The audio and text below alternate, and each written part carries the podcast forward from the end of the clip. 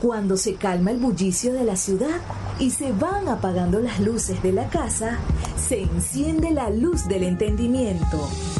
Desde este momento comienza Puerto de Libros, Librería Radiofónica, programa que contiene todos sus elementos tipo A. Puede ser escuchado por niños, niñas y adolescentes sin la supervisión de padres, madres o representantes. Comienza Puerto de Libros, Librería Radiofónica.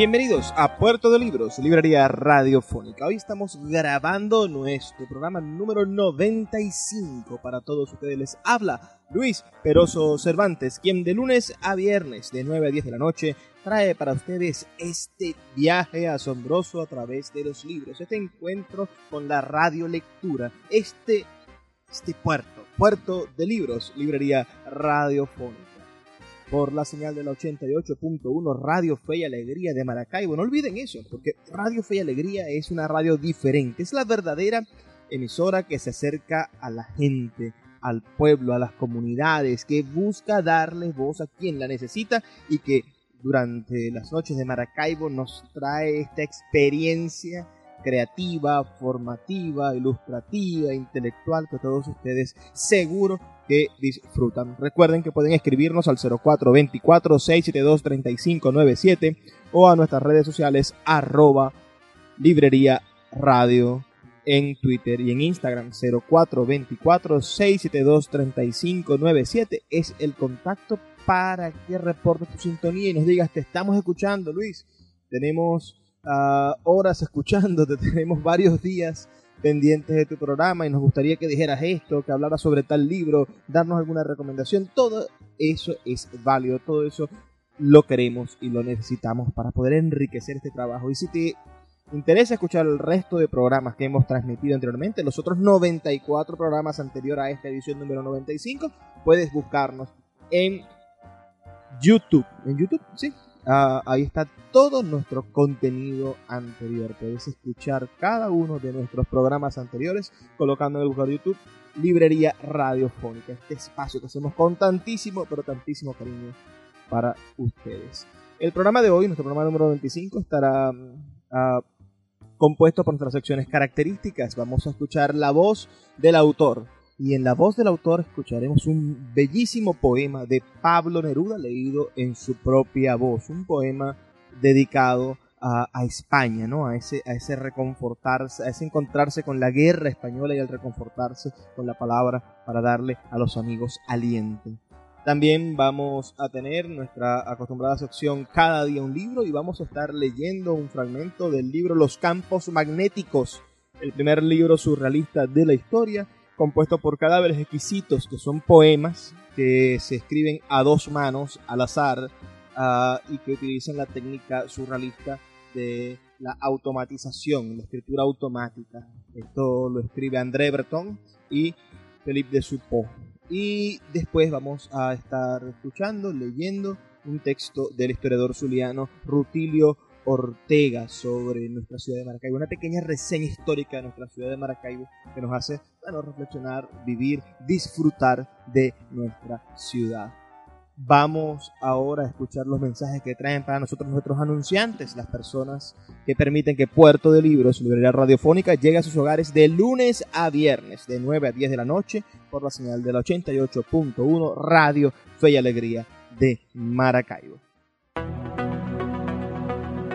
Ya puedes visitarnos en Puerto de Libros, librería comunitaria en el sector Santa Lucía, a dos cuadras del Milagro por la avenida que nos conduce al Boulevard de Santa Lucía. Pregunta dónde se encuentra esta librería comunitaria que ofrece cine, música, literatura y libros para todos ustedes. Pronto también estaremos en el Teatro Baral instalando nuestra librería de autor para seguir llevando buena literatura, para seguir trayendo esperanza lectora a todos los ciudadanos de Maracaibo. Síguenos en nuestras redes sociales, arroba Puerto de Libros, en Facebook, en Twitter y en Instagram. También puedes seguirnos en nuestra página web www.puertodelibros.com.de. Puerto de Libros ha vuelto a abrir sus puertas en Maracaibo.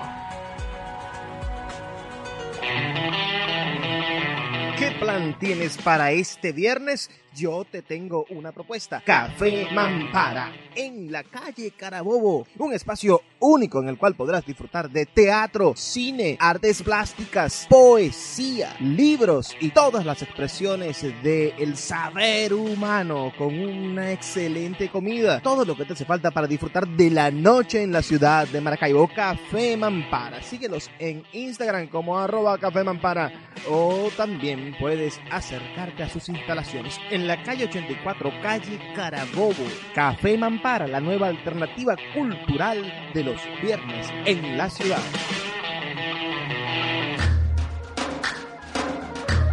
Café Peniel es un pequeño lunch ubicado en la vereda del lago, en el tercer estacionamiento de la vía interna del parque, diagonal a las antiguas oficinas de Imparques. Ofrecen todo lo que usted necesita para disfrutar de su permanencia en la vereda del lago. Agua bien fría, refrescos helados, jugos naturales de todos los sabores, pastelitos y pequeños recién fritos y el exquisito pan de guayaba. Con una atención de calidad, abren de lunes a domingo de 7 y media de la mañana a 7 y media de la noche. No deje de visitar Café Peniel en la vereda del lago.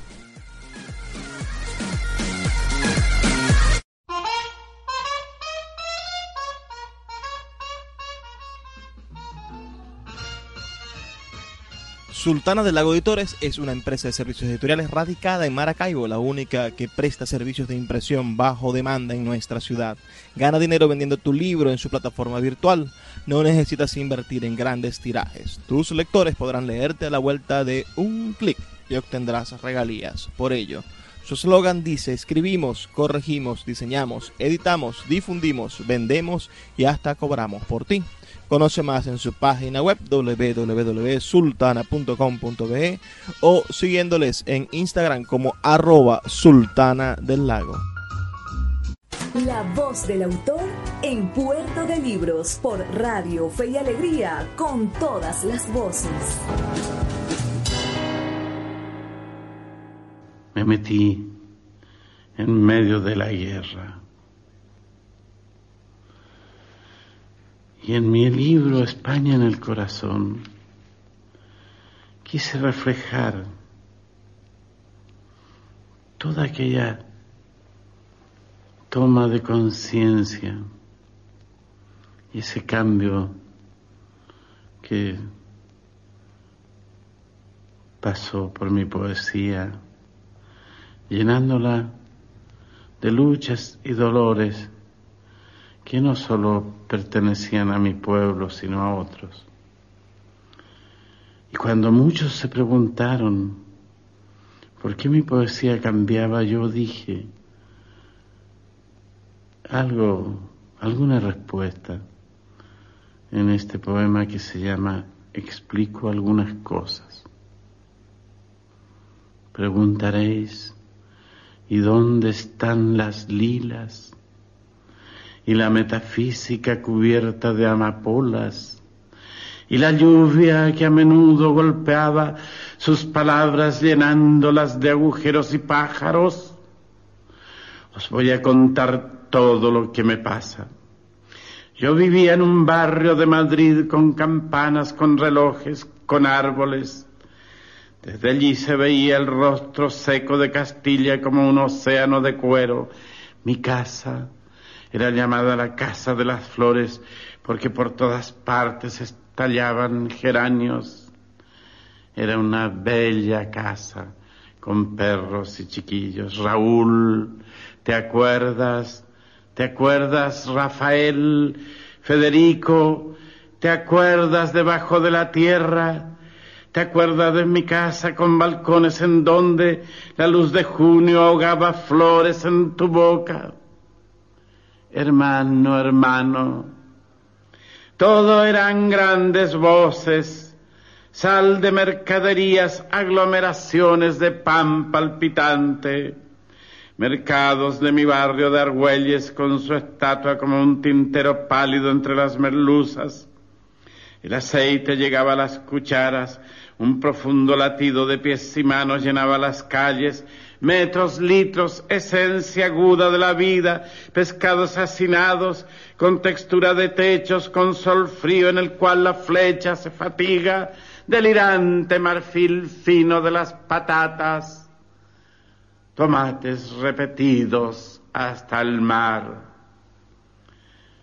Y una mañana todo estaba ardiendo, y una mañana las hogueras salían de la tierra devorando seres, y desde entonces fuego, pólvora desde entonces, y desde entonces sangre. Bandidos con aviones y con moros, bandidos con sortijas y duquesas, venían por el cielo a matar niños, y por las calles la sangre de los niños corría simplemente como sangre de niños chacales que el chacal rechazaría, piedras que el cardo seco mordería escupiendo, víboras que las víboras odiaran. Frente a vosotros he visto la sangre de España levantarse para ahogaros en una sola ola de orgullo y de cuchillos. Generales traidores, mirad mi casa muerta, mirad España rota, pero de cada casa muerta saldrá metal ardiendo en vez de flores, pero de cada hueco de España saldrá España, pero de cada niño muerto saldrá un fusil con ojos, pero de cada crimen nacen balas, os hallarán un día el sitio del corazón. Preguntaréis, ¿por qué su poesía no nos habla del sueño de las hojas, de los grandes volcanes de su país natal? Venid a ver la sangre por las calles, venid a ver la sangre por las calles Venid a ver la sangre por las calles. El poeta Luis Peroso Cervantes le acompaña en Puerto de Libros, Librería Radiofónica, por Radio Fe y Alegría, con todas las voces.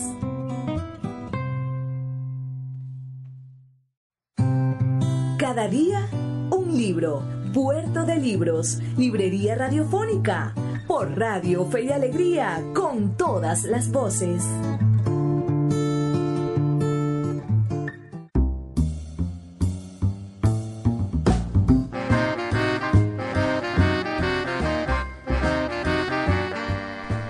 En nuestra sección Cada día un libro del día de hoy vamos a estar conversando, leyendo unos fragmentos del libro Los campos magnéticos de André Breton y Felipe de Supó creo que, es una obra increíble de la cual me gustaría hablar en profundidad, sobre todo de André Breton, que es el padre del movimiento literario llamado el surrealismo. André Breton nació en, Francia, ¿no? En el año 1896 y falleció también en, París, en la capital francesa, en el año 1966.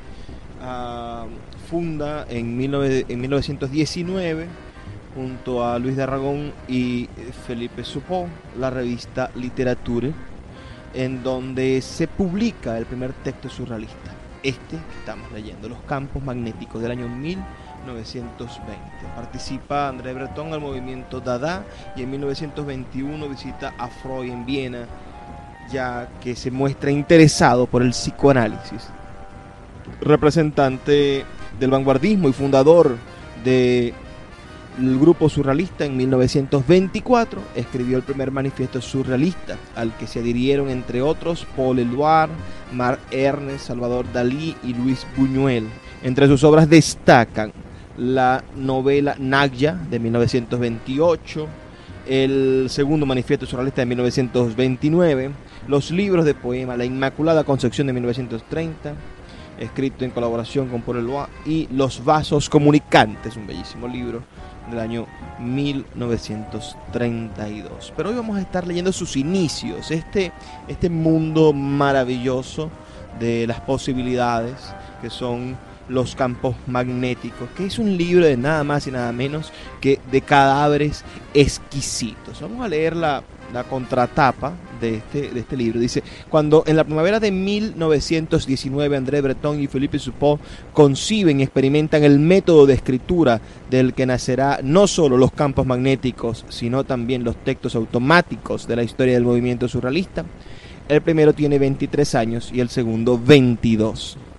Cuenta André Breton, la práctica cotidiana de la escritura automática, a veces le dedicábamos Suppot y yo de 8 a 10 horas consecutivas, nos llevó a observaciones de gran alcance, pero que solo se coordinarían y se aprovecharían totalmente más tarde. Aún así vivíamos en plena euforia, casi en estado de ebriedad por descubrir sin cesar, una euforia no exenta de angustia debida a propiedades alucinógenas del automatismo consumido o producido en dosis intensísimas. Cuenta Luis de Aragón, con el tiempo una cierta unidad se ha establecido. Los campos magnéticos pasó de ser la obra de un único autor de dos cabezas y la mirada doble fue lo que permitió a Breton y a Suppot avanzar por el camino en el que nadie les había precedido, entre tinieblas en las que hablaban en voz alta. Así surgió este texto incomparable al que hay que considerar hoy en día como el momento, el alba de nuestro siglo, en el que toda la historia de la escritura dio un giro total. Este es el libro por el que Malarmé quería que el mundo acabara, sino aquel por el cual todo empieza. Recordemos que mientras Breton y Supo, una vez desmovilizados de la guerra del 14, se unían en la gran aventura de la escritura automática. En Zurich los dadaístas ya habían hecho las mil y una. En París, Marcel Duchamp le había colgado el bigote sacrílego a la Gioconda. En Rusia se vivía aún la esperanza de la auténtica revolución. En fin, el mundo conocía el periodo más intensamente creativo y con dinamismo desde el Renacimiento. El hombre que dijo, me gusta más que me llamen Philippe Dada que Felipe Supó, cuestión de gustos. Tiene hoy 86 años. Bueno, esto lo dice la contratapa del libro en el año 1976 de la edición que estamos leyendo. Continúo con la lectura. Dice, el hombre tiene hoy 86 años y vive en París. Es uno de los poetas más importantes de nuestro siglo y según Breton fue también el Jaimito del grupo surrealista. De André Breton nada hay que añadir a lo que el lector o comprador de este libro ya sabe. Bueno, este es la contratapa de este hermoso libro que también tiene un trabajo increíble. Es un libro dorado, una edición pequeñita. Ya les voy a decir la editorial. Estos son los amigos de Tusquets Editores, ah, que en los 70 no tenían la fama que tienen ahora, la, consolidación como una de las grandes editoriales españolas. Tiene una notita del traductor que nos va a servir para entender un poco las dificultades de leer estos textos. El traductor es Frances Persearis y dice, la traducción de un texto como estos, Campos Magnéticos de André Breton y Felipe Supó, siempre es un ciego desafío. A la riqueza del lenguaje se suma la desconcertante ausencia de un argumento o un contexto tradicional y la gratitud de muchas expresiones que a veces nos llegan aisladas, sincopadas, al borde del puro sinsentido pero al mismo tiempo cada lectura nos depara nuevas riquezas, descubriéndonos la belleza de muchas locuciones e intenciones.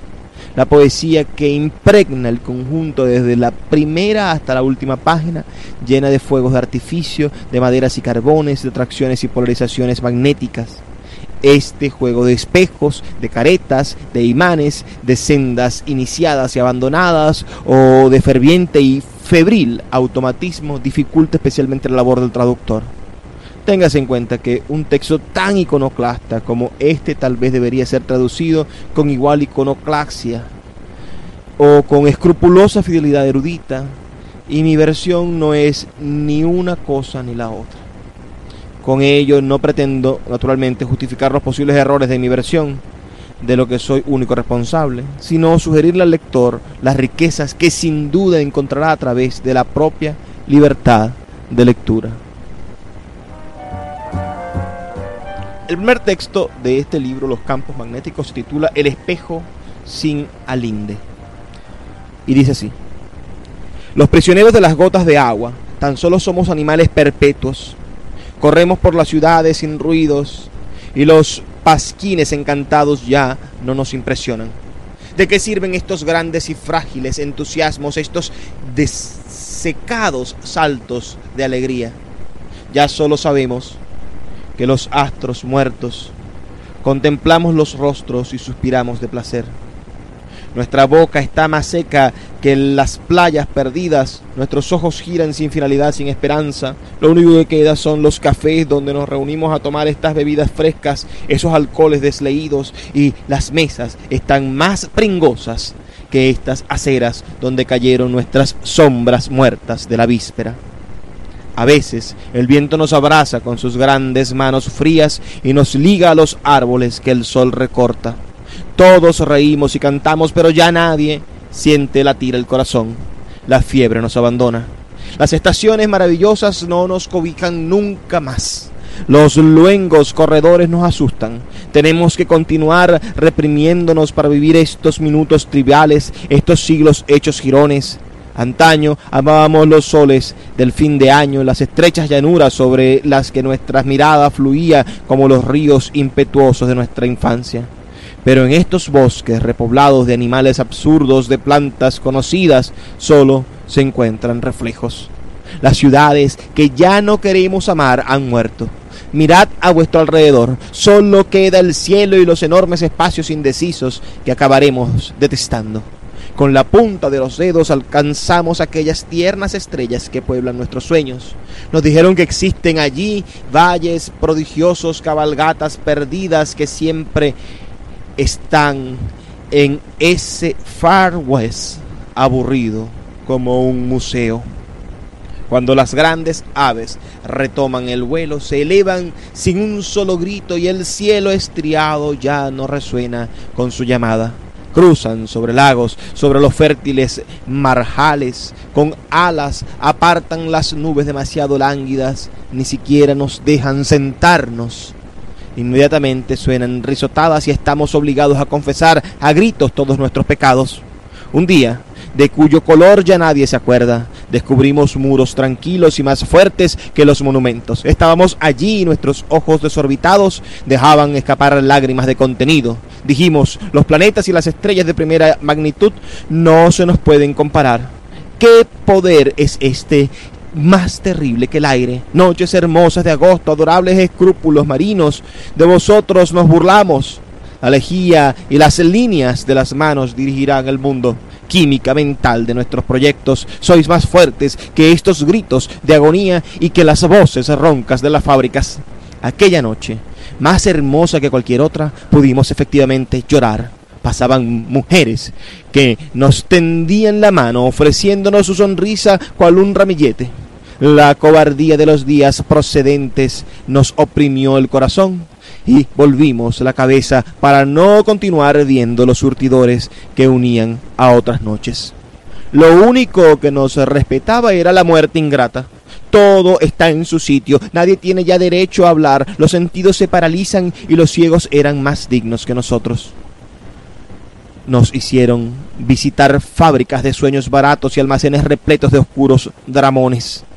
Era un cine magnífico y viejos amigos interpretaban los papeles. Le pedíamos de vista, pero siempre íbamos a aquel lugar para volverles a encontrar. Nos daban golosinas podridas y nosotros le contábamos nuestros incipientes alegrías. Hablaban con la mirada fija en nosotros. Podemos recordar verdaderamente aquellas palabras mezquinas, sus cantos adormecidos les entregamos nuestro corazón, una pálida canción. Esta noche somos dos ante este río de nuestra desesperación desbordada. Ni siquiera podemos pensar, las palabras escapan de nuestras bocas torcidas y cuando reímos los transeúntes se vuelven asustados, encaminándose precipitadamente a sus casas. No saben cómo despreciarnos. Pensamos en el resplandor de los bares, en los bailes gigantescos de las casas ruinosas en las que abandonamos la vida, pero no hay nada tan desolador como esta luz que cae suavemente sobre los tejados a las cinco de la mañana. Las callejas se alejan silenciosamente y los paseos se animan. Un paseante trasnochador ríe a pesar de nuestro lado. No ha descubierto nuestros ojos llenos de vértigo y prosigue su camino tranquilamente. Nuestro embotamiento se disipa en los ruidos de las camionetas de los lecheros y los pájaros vuelan hacia el cielo en busca de un alimento divino. Hoy volveremos a encontrarnos con nuestros amigos cuando finalizará de una vez esta vida limitada y beberemos, beberemos los mismos vinos. Verán de nuevo sentados en las terrazas de los cafés. El que sabe devolvernos estos saltos de alegría se halla lejos. Deja que vayan transcurriendo los días polvorientos y ya no escucha lo que decimos. ¿Acaso has olvidado nuestras voces aterciopeladas de afectos y nuestros maravillosos gestos? es que ya no te atormentan los animales de los países libres y los mares abandonados. Todavía recuerdo aquellas luchas y aquellos rojos ultrajes que nos estrangulaban, querido amigo, porque no quieres decir nada de tus recuerdos estancados. El aire con el que aún ayer llenábamos los pulmones se hace irrespirable. El único recurso es fijar la vista al frente y cerrar los ojos. Si mirásemos hacia atrás, el vértigo se arrastraría hasta nosotros. Itinerarios interrumpidos y todos los viajes terminados, podemos verdaderamente confesarlos los abundantes paisajes nos han dejado un regusto amargo en los labios.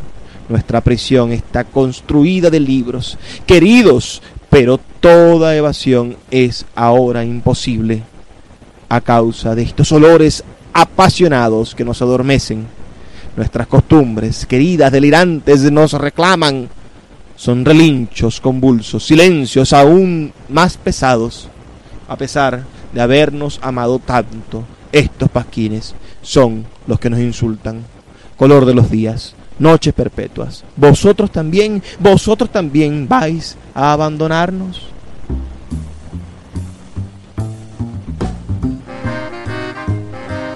Continúa otras uh, cuatro páginas este texto, pero lo he dejado hasta este punto donde creo que, que es bastante, bastante interesante. Ah, el, libro está compuesto por varios poemas. Voy a leer finalmente uno de la, de la parte en versos, de la traducción versal, ah, más corto. Este se llama Cortinas. Ratoneras del alma tras la extinción del colorífero blanco meridiano de los sacramentos, visera del navío, almadía bellas algas fracasadas, las que hay de todos colores, escalofríos al regresar por la noche, dos cabezas como los platillos de una balanza. Y finalmente les voy a leer otro, ¿no? Me estamos haciendo apenísima un, un, recorrido corto por este libro, el cual invitamos a leer, invitamos a que a que ustedes aprendan, a que ustedes busquen y se apasionen por él. Este se llama Los sentimientos son gratuitos. Rastro, olor de azufre, plátano de públicas salubridades, rojo de labios criminales, marcha en dos tiempos almuera, capricho de los monos, reloj, color del día. Si les ha gustado esta, esta versión, estos, estos textos de los campos magnéticos, quieren escuchar más, quieren que leamos otros fragmentos del libro en algún otro programa, bueno, escríbenos al 0424-672-3597 o a nuestras redes sociales, arroba librería radio en Twitter, en Facebook y en Instagram. Y a pesar de todo esto, bueno, tenemos también los espacios donde puedes volver a escuchar este programa en nuestro podcast, en nuestro canal de YouTube, busca Librería Radio librería Radio Puerto de Libros y vas a encontrar todos nuestros materiales en la internet. Vamos a hacer una pequeña pausa de dos minutos y ya volvemos con más de Puerto de Libros, librería radiofónica.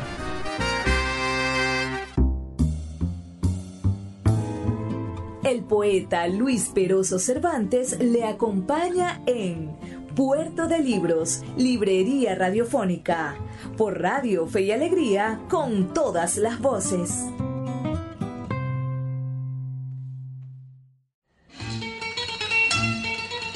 Páginas Zulianas, en Puerto de Libros, Librería Radiofónica, por Radio Fe y Alegría, con todas las voces.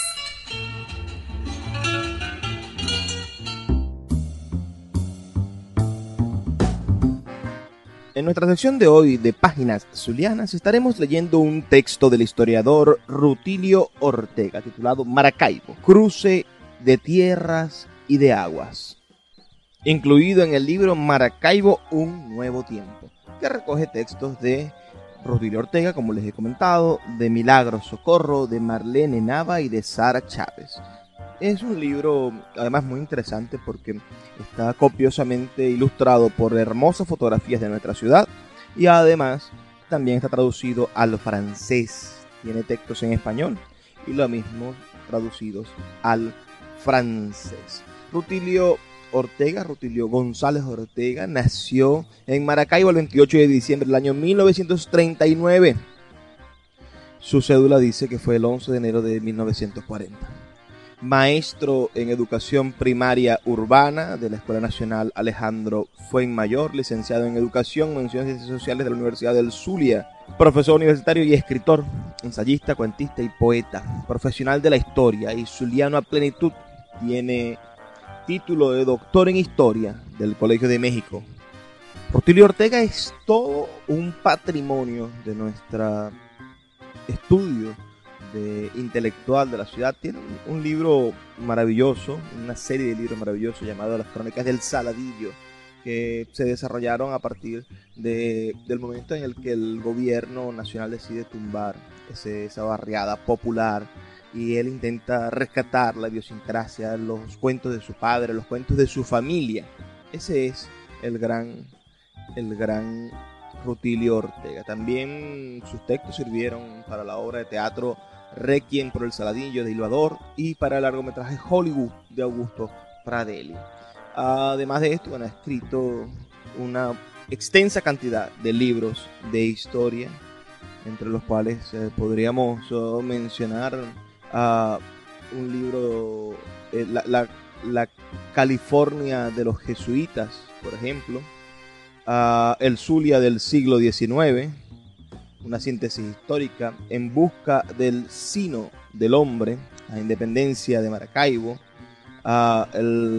y libros de literatura como El romance de Marita del barrio Cuatrocentenario o Cuentos Maracuchos. Ese es otro libro maravilloso. Y así espero que, puedan ustedes conseguir, buscar esta literatura maravillosa del historiador, poeta, narrador Rutilio Ortega. Ahora vamos a escuchar este texto que hemos buscado para ustedes, que hemos sacado en el medio de este libro para, para reconocer y conocer a nuestra ciudad. Es una síntesis brevísima de nuestra historia desde la perspectiva de un reconocido historiador. Maracaibo, cruce de tierras y de aguas.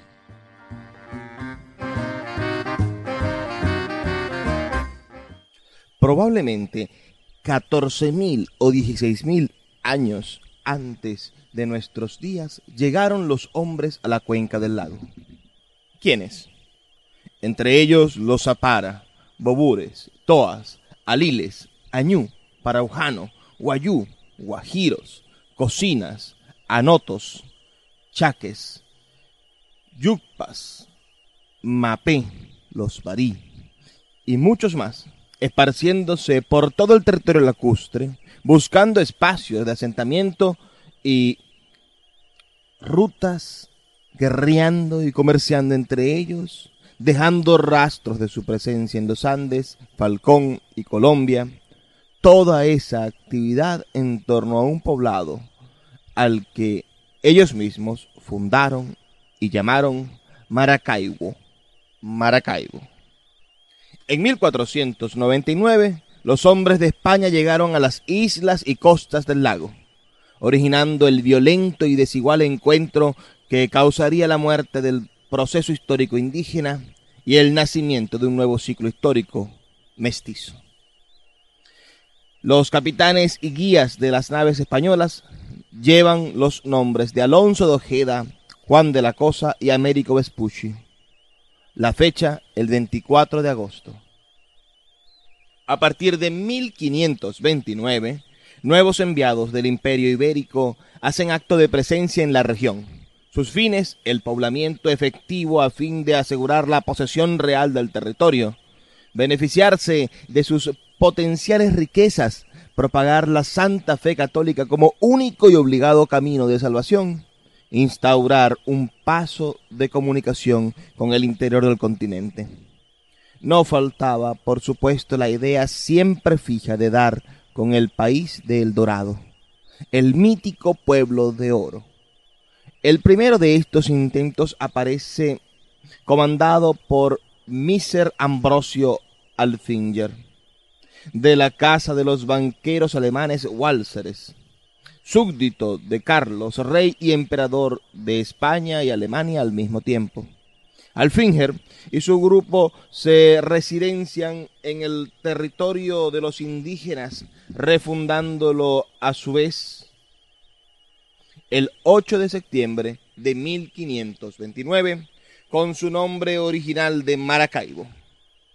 A pesar de la aridez de la tierra y de la ausencia de ríos próximos, el asentamiento perdurará hasta 1535, privado sobre todas las dificultades de la estratégica ubicación del poblado, ideal como centro de expansión y futuro polo directriz de intercambios comerciales. Sin embargo, los excesos de Alfinger con los indígenas, la resistencia de estos y la desobediencia del adelantado alemán a las órdenes reales de poblar y evangelizar causaron el fracaso de esta segunda Maracaibo. Empero, el sitio continuó atrayendo la atención oficial. De Trujillo parte ahora Alonso Pacheco y en agosto de 1569 realiza la tercera fundación, esta ahora con el nombre de Ciudad Rodrigo de Maracaibo, abandonada como consecuencia de la desesperada resistencia que las etnias indígenas hicieron de sus tierras, su vida y libertad. En 1574 una cuarta fundación es la definitiva y perdurará hasta nuestros días. Es la de Pedro de Maldonado, con el nombre de Nueva Zamora de la Laguna de Maracaibo. Progresivamente, bajo el dominio español, la ciudad se torna punto de concentración y salida al exterior de productos generados por todas las comunidades humanas establecidas en la misma cuenca, en los valles y piedemontes andinos, en las regiones fronterizas colombianas de Pamplona, Cúcuta y Salazar de las Palmas, en los llanos de Barinas, a ella llegaban diariamente barcazas, piraguas y lanchas con la producción de algodón, lienzos, cacao, tabaco, trigo, cueros, carne y jamones, frutos, hortalizas que, luego de cubrir las demandas locales, se exportaban hacia Cartagena de India, Santo Domingo, Veracruz y Sevilla, puerta de entrada a España y Europa. En contrapartida, Maracaibo recibía y distribuía en su entorno mercancías de todo tipo, vino, aceite, hierro, acero y esclavos. Los siglos XVI, XVII y XVIII vieron cómo la ciudad afianzó y consolidó su hegemonía, centro y capital de este rico mundo productivo que cabalgaba entre Venezuela y Colombia. La ciudad se sintió dispuesta a enfrentarse a todo aquello que se opusiera a sus intereses. Así, cuando el mantuanismo caraqueño decidió en 1811 suplantar a España en el dominio y manejo del territorio y riquezas venezolanos, esta entidad determinó soberanamente permanecer realista y fiel a España, hasta que el 28 de enero de 1821 Perdidas todas las esperanzas en torno a un posible triunfo español, el señorío realista de Maracaibo, reunido en Cabildo Abierto, decidió convertirse en una república independiente, libre y autónoma, unida a la Colombia de Bolívar y Ordaneta, decisión que se mantuvo hasta 1830, en que, tras la disolución de la Gran Colombia, optó por la unidad con Venezuela y Caracas en un acto del que no pocas veces en el futuro tendría que arrepentirse. En el siglo XIX vio ratificar el sino predestinado de la ciudad puerto. Un nuevo producto comenzó a bajar de los valles y piedemontes andinos y colombianos, el café. Almacenes franceses, norteamericanos, holandeses, antillanos, españoles se dirigieron a esta nueva Fenicia americana y edificaron sus casas comerciales, fertilizando sus capitales, los campos productores y el desarrollo y crecimiento urbano. Y el comercio abrió a la ciudad a otros niveles de progreso la cultura europea entró a raudales, creándose periódicos y revistas. En 1884 surgieron los primeros tranvías de tracción animal entre los centros urbanos y los aticos. El alumbrado eléctrico brilló por primera vez en 1888, mismo año en que se instalaron los teléfonos. Y en 1826 ya se cuenta con buques de vapor para el comercio y navegación en 1897 se proyectan en el Teatro Baral, filmadas en Maracaibo, lo que para algunos autores son las primeras películas hechas en el país. Surgían a montones sociedades progresistas, teatrales y literarias, se inauguraron hospitales, teatros y casas de beneficencia, un colegio nacional, núcleo de la Universidad del Zulia, abre sus puertas en 1881. La ciudad culta, europea, con tertulias al caer la tarde en las casas y atos de los alemanes y criollos ilustrados, como los Larsen Wilson, los Lozada y los Gutiérrez de Piñeres, los Bonjes Lozada, los París, los Arocha. Tal era la Maracaibo del comercio y del café, la señora de tierras y agua. Y llegó el petróleo. Al principio, manó sin aspavientos de pozos instalados por la Venezuela Oil Concession, filial de una compañía llamada Shell, en la costa oriental del lago, a partir de 1917 hasta que el 14 de diciembre de 1922 a las 7 de la mañana, la hecatombe, el reventón del Barroso, en un chorro que fluyó interminablemente durante más de un día. La noticia se extendió, dando la vuelta al mundo, siendo reseñada por el New York Times. Dentro y fuera del país, caravanas de grupos humanos hicieron de Maracaibo su centro de operaciones. Alemanes y otros europeos debieron cerrar sus casas y agencias, ya que había entrado un conquistador contra el que nada se podía. El capitalismo, la tecnología y el vigoroso modo de vida norteamericano y así, la urbe, ya ruidosa y extrovertida, se hizo frenética y paranoica, rompió sus viejas costumbres y tradiciones y arrasó con su casco central sin misericordia alguna, relegando su señorío sobre el agua. Las últimas piraguas cesaron de navegar a comienzos del año 1990. Es la ciudad del petróleo, la de hoy, ciudad yanqui y española, antillana, caribeña, viva, ensordecedora en su movimiento y sonido, que respira humana aún en Santa Lucía, en las veritas, en poetas como Snor Rivera, en la pintura de Paco Jun, Bellorín, Peña, Morales y Villarreal, en la irreverencia de Blas Peroso, en la feminidad y espíritu de lucha de Marlene Nave y Milagro Socorro, en el encanto grácil de Mercedes Bermúdez de Belloso y Lucrecia Asturias de Omes, en los escenarios de Enrique León, Ilvador, Mampara y Tablón, en las aulas de la Universidad del Zulia, soñadores, creadores, con la fe de que el cielo debe ser tomado por asalto, que la ciudad, sin ser detenida, debe detenerse, para repensarla, para que sea de nuevo del hombre común y corriente.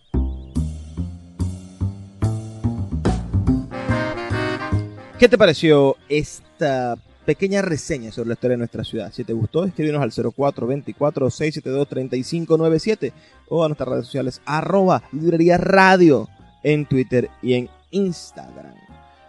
Vamos a hacer una pequeña pausa de dos minutos y ya volvemos con más de Puerto de Libros, Librería Radiofónica. El poeta Luis Peroso Cervantes le acompaña en Puerto de Libros, Librería Radiofónica, por Radio Fe y Alegría, con todas las voces.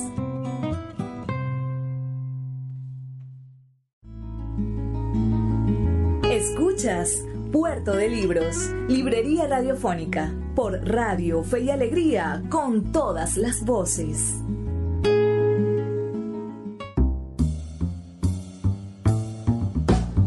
Ya estamos llegando al final de nuestro programa número 95. Ha sido una experiencia maravillosa, como siempre. Todas las noches tenemos un encuentro directo con escritores, con autores, con pensamientos, con ideas de nuestra ciudad que nos hacen mejores personas. Esa, esa Maracaibo que estuvo describiendo hace un rato el maestro Rutilio Ortega, me parece que es necesaria recordarla, darnos cuenta de dónde somos Ah, venimos hablando de que Maracaibo tiene tres fundaciones, ¿no? Pero Rutilio a propósito habla de cuatro fundaciones, pues dice que este, este, este territorio ha sido habitado desde hace 14.000 o 16.000 años. Lo importante también es otra cosa que, que plantea allí cuando habla acerca de que la llegada de los españoles rompió con el proceso histórico de los pueblos indígenas y creó un nuevo proceso, un proceso de mestizaje de nuestros pueblos indígenas. Hay la necesidad en algunas instituciones públicas, ah, sobre todo del municipio de Maracaibo, de hacer énfasis en la descolonización de nuestra, de nuestra historia yo en parte podría estar de acuerdo con algunos planteamientos de esa descolonización. El problema es que no se hace desde un punto de vista histórico o metodológico o a través de la construcción de elementos probatorios historiográficamente, sino que se hace simplemente desde el discurso político.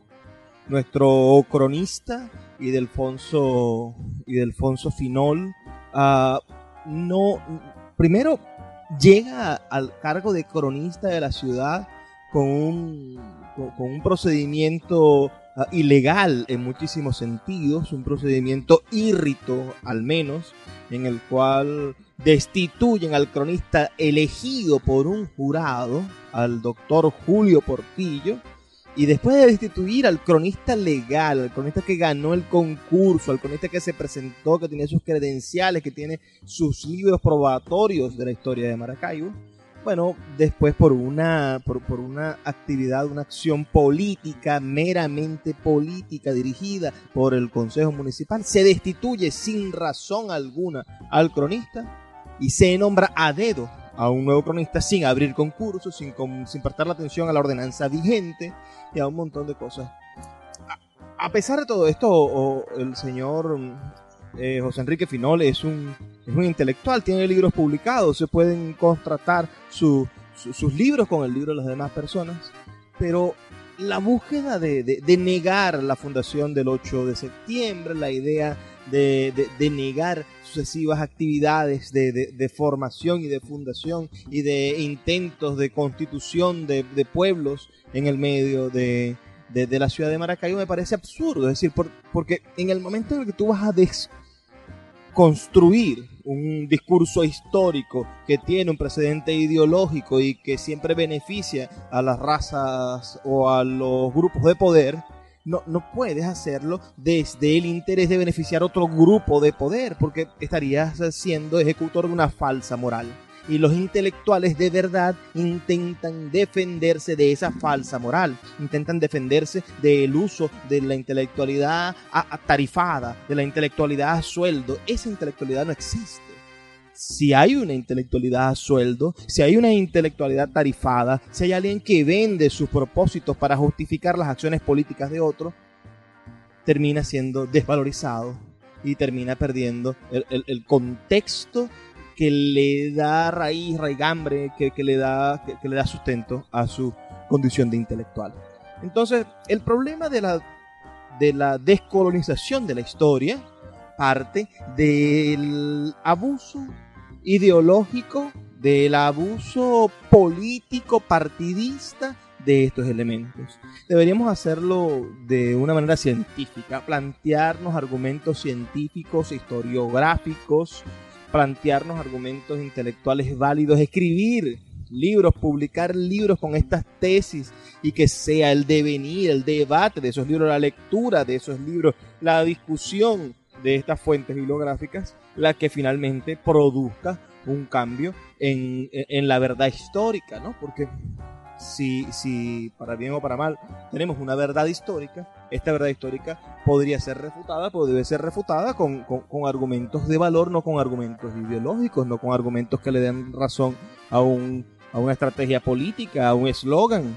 Yo, yo me preocupo profundamente por estas por estas vicisitudes en las que vive nuestra ciudad. Una Maracaibo que está siendo invadida por una cantidad de gestores y de personas y de, y de, supuestos líderes y de, y de dirigentes de la cultura que, son unos extraños, unos agentes extraños en el cuerpo de la cultura de la ciudad personas que intentan de alguna manera violentar, violar, abusar de, nuestra, de nuestro patrimonio intentando sembrar uh, elementos externos o, o, o, de manera inconsulta. Ciertamente sabemos que la ciudad necesita cambios, pero esos cambios deben de obedecer a un proceso natural de desarrollo. ¿Qué pasó con el saladillo? El saladillo es un cambio artificial.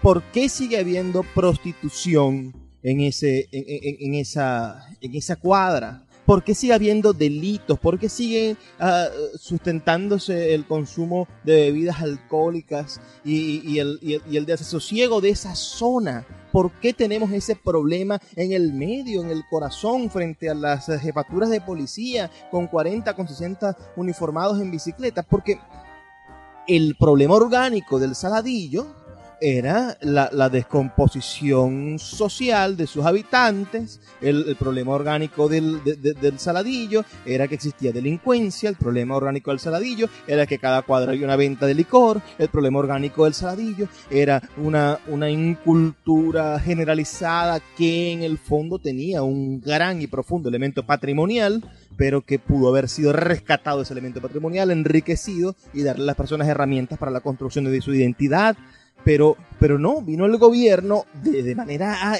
como un agente externo, como un cuerpo extraño, y derribó, derribó el saladillo para colocar una plaza que terminó siendo la, que terminó siendo habitada por la sombra del saladillo, por la sombra de los vicios del saladillo. Entonces, para poder desarrollar soluciones efectivas al cambio de, de, de, conducta de una sociedad debemos de ser consecuentes con sus procesos, debemos estudiar y debemos de aplicar con genuina interés, no con intereses políticos, no con intereses partidistas y mucho menos con intereses pecuniarios, la, transformación de la ciudad. Tenemos que hacerlo con el interés del patrimonio cultural, de la transformación social de nuestra sociedad, de, de la evolución en conjunto, del crecimiento y del desarrollo que parecen que son sinónimos, pero no lo son.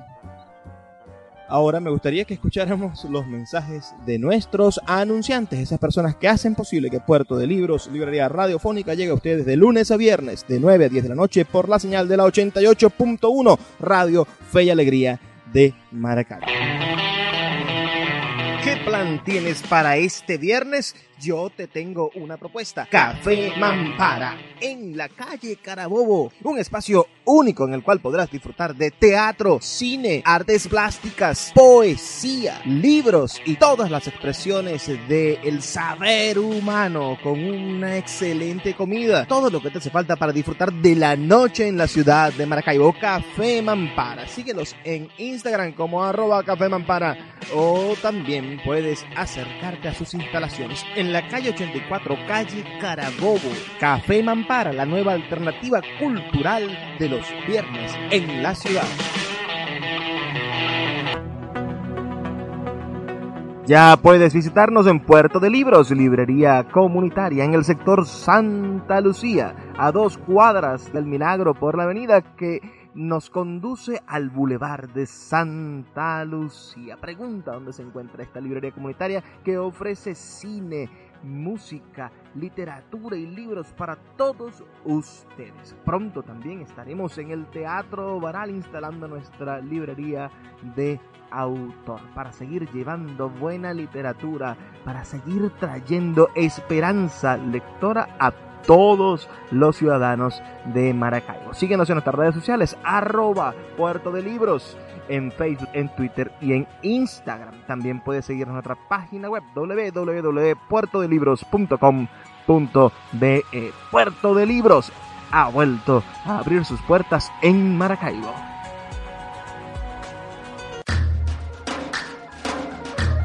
Café Peniel es un pequeño lunch ubicado en la vereda del lago, en el tercer estacionamiento de la vía interna del parque, diagonal a las antiguas oficinas de Imparques. Ofrecen todo lo que usted necesita para disfrutar de su permanencia en la vereda del lago. Agua bien fría, refrescos helados, jugos naturales de todos los sabores, pastelitos y pequeños recién fritos y el exquisito pan de guayaba. Con una atención de calidad, abren de lunes a domingo de 7 y media de la mañana a 7 y media de la noche. No dejes de visitar Café Peniel en la vereda del lago.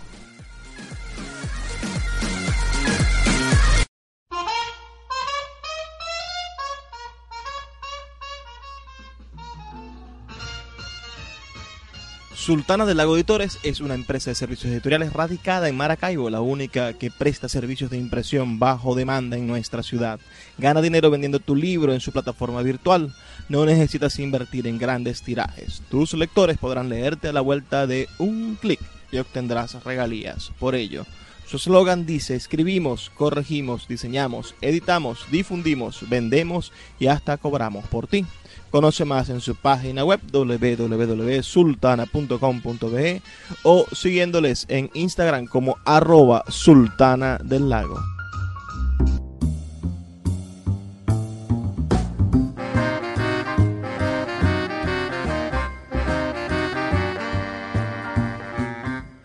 Les hablo Luis Peroso Cervantes, quien de lunes a viernes de 9 a 10 de la noche trae este espacio con tantísimo cariño para todos ustedes por esta señal del 88.1 Radio Fe y Alegría de Maracaibo. Ya nos toca despedirnos, pero les recuerdo que pueden sintonizarnos todos los días y vamos a estar aquí trabajando con amor, con ganas de promover la lectura para ustedes. Y antes de despedirme, como siempre les digo, por favor, sean felices lean poesía.